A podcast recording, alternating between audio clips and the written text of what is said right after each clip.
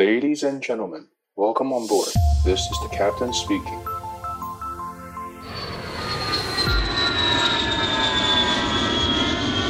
Hello，各位听众朋友，你好，我是主持人 Joy，欢迎回到机长广播频道。今天呢，带大家再度回到航空知识的主题，希望透过我的分享，可以让听众朋友们对于飞机构造啦，或者是飞行员平常的工作内容多一些了解。未来如果说你同样也想要踏入航空产业的话，我就等于先帮大家做一点预习功课喽。啊，我选题选了很久，然后决定今天呢，跟各位听众朋友们一起来看一看飞机非常重要的一个部位，就是 gear 起落架。起落架大家应该都有看过吧？就是在机身下方跟轮胎合并在一起的那个支架。起落架虽然看起来小小的，可是却是支持整架飞机的一个部位哦。没有它，飞机就不能移动。所以说，起落架真的是一个很重要、很重要、一个不可或缺的零件。那既然这么重要的起落架，其实也难免会有故障的时候嘛。那今天就来跟大家聊一聊，如果在飞行过程中遇到起落架故障的话，飞行员们应该怎么办呢？那在我们主题开始之前啊，我们就先来了解一下，到底什么是起落架故障呢？起落架它本身呢、是由很多零件组合而成的，比方说轮胎或者是刹车器等等，所以说故障的因素也是百百种啦。不管是爆胎或者是刹车器失灵，其实都算是起落架故障的一环。不过我们今天讨论的重点呢，会放在一般人。如果说你听到起落架故障，普遍会联想到的是说，呃，例如说在起飞的时候起落架收不起来，或者是降落的时候放不下来，这其实也是比较危险的情况哦。今天我们就用这个主题来跟大家做个说明吧。每一趟航程在起飞的时候，为什么起落架一定要收起来呢？毕竟如果我等到了目的地之后还要再放下来，这样子一来一往之间感觉好像很麻烦，多此一举啊！怎么不干脆把起落架固定就好？其实有部分的小型飞机的起落架的确它们就是固定的，不管是起飞或降落都不需要收起来。不过因为我们讨论的重点啊，都会是大型的民航客机，那这一类的飞机呢，呃，他们的起落架都是需要收放的，原因是什么？因为大型民航客机很大一台啊，超级重，飞在空中需要收起来。一个非常大的原因，就是为了要避免飞机的阻力哦。那如果今天好死不死起飞的时候起落架收不起来怎么办？就是大家可以想象，就是飞起来，然后呃起落架收不回来，但整架飞机其实是还可以正常运行的。但是呢，因为飞在空中，然后阻力变大的缘故，为了让整个飞机持续的飞行，它就需要增加更多的动力跟燃油。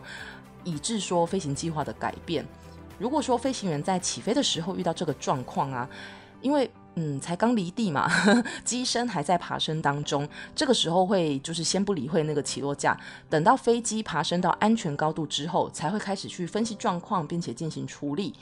遇到这个情况的话呢，飞行员们通常会有三个选择。第一个当然就是直接返回原机场降落喽，或者是改到其他的备用机场去降落。或者是最后一个选择就是啊，那我就直接飞到目的地去好了啊。所以会有三个选择可以考虑哦。那至于这三个方法应该要怎么抉择，其实就是飞行员们他们需要讨论的重点了。要去想一下，目前飞机剩余的燃料，还有各种天气状况啦，或者是有没有足够的地面支援等等。我刚刚也有提到，如果说在飞行的过程中，你不把起落架收起来，会给飞机带来很大的阻力。把原本的速度限制跟高度限制压低，那当然就导致了飞机的燃料耗损会比一般的情况下来的剧烈嘛。所以飞行员们他们在这个时候第一件事情要考虑的就是说，从你剩余的飞机燃料当中呢，推算出这架飞机还可以飞行的时间以及距离，以此来推断最远可以飞到哪一座机场，然后是否需要使用备用机场呢？还是是可以直接飞到目的地的？比如说，今天如果透过计算，呃，整架飞机还可以飞三个小时，那基本上航程在三个小时内的机场都是可以选择的。如果刚好啦，你的目的地就是在这个三个小时的航程之内，那你当然也可以直接飞到目的地再说啊，对吧？那除了这个燃油状况之外呢，还要考虑一下天气因素。如果说飞行员他们选定了，我今天要到呃可能 A 或 B 机场降落，但刚好遇到当地的天气非常非常差，你到了那边你也不能落地，那只能持续在空中盘旋等待，那不就让原本就已经很紧绷的燃油变得更少了吗？所以千万不要搬石头砸自己的脚哦。专业的飞行员们呢，他们是可以直接透过无线电跟塔台申请所有呃，就是你可以飞到的机场的最新天气报告。也因此，他们可以判断出来说，诶，哪个机场可以去，哪个机场不能啊？诶，那可能有一些听众朋友听到这边会有点疑惑。我们刚刚讨论的状况题都是说，嗯，毕竟刚刚起飞没多久嘛。那不管怎么看，感觉好像直接回去原本的机场不是最近吗？当然啦，返航一直都是选项之一，只不过可能还是会有一些突发状况啦。假设说，当你飞机今天飞走了之后，突然那个机场就下起了倾盆大雨啦，还是就是起了浓雾啊，能见度非常的低，不符合起降标准等等等，其实这个都是有可能会发生的。所以天气因素绝对是必须要考虑的状况之一哦。那如果呢？呃，前方两件事情已经经过了讨论计算，然后选择了几个机场，最后一个当然要看一下地面的资源是否足够。毕竟起落架收不起来，虽然可以飞行，但它终究就是故障的嘛，你就是要把它修好啊。所以理所当然要考虑一下，说，诶，你到时候落地的那个机场有没有自己家公司的机务大哥或者是工程师，可以在呃飞机落下去之后协助维修？要不然的话，你可能还要从别的地方调过来。原本可能修好只要半个小时，但因为你要从别的地方调过来，然后就是有很多呃零件啊，或者是人员上的一些状况，可能就是会拖到呃三到四个小时也说不定。那乘客会很崩溃啊，乘客只要一崩溃，机组人员也会超级崩溃。那另外除了维修的部分啦，其实也要考虑说这个机场它是否具备足够的呃紧急应变系统。如果说因为起落架故障而临时发生了任何任何就是危险的状况的话，其实还是要有人力跟设备可以协助解决才可以。那身为一个飞行员，他们就需要把这些所有的状况都考虑进去，并且做出一个相对应最好的选择。毕竟身为一位民航机师哦，飞行安全永远都是最重要的。刚刚我们讨论的呢是如果起飞的时候起落架收不起来的状况。其实这个部分真的还好，因为毕竟飞机它是可以维持飞行，直到飞行员们找出就是最适当的解决方式。不过，如果真的是遇到啊、降落的时候起落架放不下来，可能就真的比较惊悚了哦。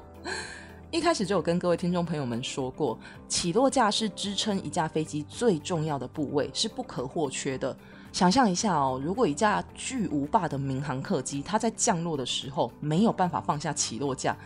那这架飞机要怎么着陆？我光想就觉得头皮发麻哎。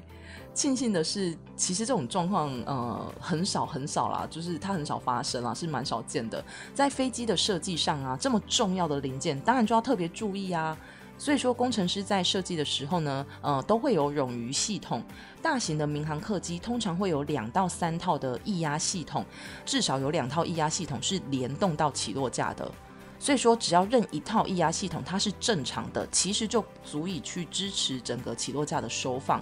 那今天假设说连液压系统或者是掌管起落架的电脑系统都完全失效了，飞行员们其实也还是可以利用起落架它本身的重量。毕竟我们都知道地心引力的存在嘛，飞行员可以借由就是一系列的操作，然后让起落架可以呃透过重力，然后把它拉下来，就可以放下来使用了。假如真的啦，真的抽到了下下签，尽管利用了地心引力都没有办法让起落架掉下来的时候怎么办？这时候飞行员们他们就要赶快通知塔台，告知他们目前的状况，而且请地面所有的人员做好准备。因为起落架无法放下来的缘故，整架飞机只好采用机腹迫降的方式着陆哦。这样子的速度啊、重量啊，都有可能在整个迫降过程中摩擦起火。恐怖一点的话，可能会导致机身断裂、爆炸等等，很可怕吧？所以说，消防员们呢，他们要提前在跑道上铺上一层特殊材质的泡泡。让飞行员可以把飞机迫降在这个泡泡上面，那这个泡泡呢，它是呃可以防止机身起火，确保说不会在这整个过程中造成人员的伤亡。而当飞机迫降成功，然后停妥之后呢，机组人员们就会立刻启动紧急疏散程序哦，用最快速的方法让呃乘客安全的离开这架飞机，避免发生任何突发状况，危害到大家的生命安全。不过，以上这个状况会发生的几率是啊、微乎其微啦，真的是很少。再加上全体的机组人员对于可能会产生的任何紧急状况啊，都会做好提前的演练。不管是空服员还是飞行员的组员手册上，也都有说，呃，遇到怎样子的状况，你应该要有什么样子的应对方法。再加上，即使已经完成了训练、上线飞行了，但各家航空公司为了飞安问题，不管是呃空勤或者是机师，每年度都还是要回到公司去进行复训的，以确保说所有的机组员始终具备着解决问题的能力哦。所以啦，维持飞安呢，除了是所有工作人员的努力之外，飞机制造商在设计飞机的时候也是万般的小心谨慎啦，不错过任何的细微问题。其实现今的飞机系统是很先进的，是可以自动驾驶，而飞行员他们比较像是一个精明的监视者，需要十分了解飞机运行的原理跟构造，还有各种突发状况的处理 SOP，时刻监控着这个庞然大物呢，将许许多多的旅客载往想去的地方。希望透过今天的节目分享呢，可以让各位听众朋友们了解到关于飞机起落架这个超级超级重要的部分。如果遇到故障的话，专业的飞行员们是怎么处理的呢？除了帮大家增加一点航空小知识之外呢，呃，希望也可以让你对就是蓝天多一份向往哦。好啦，我们今天的节目就分享到这边。我是主持人 Joy。如果你喜欢我的内容，不要忘了给我五星好评，也可以在 Apple Podcast 留言让我知道哦。机长广播频道，我们就下次再见啦，拜拜。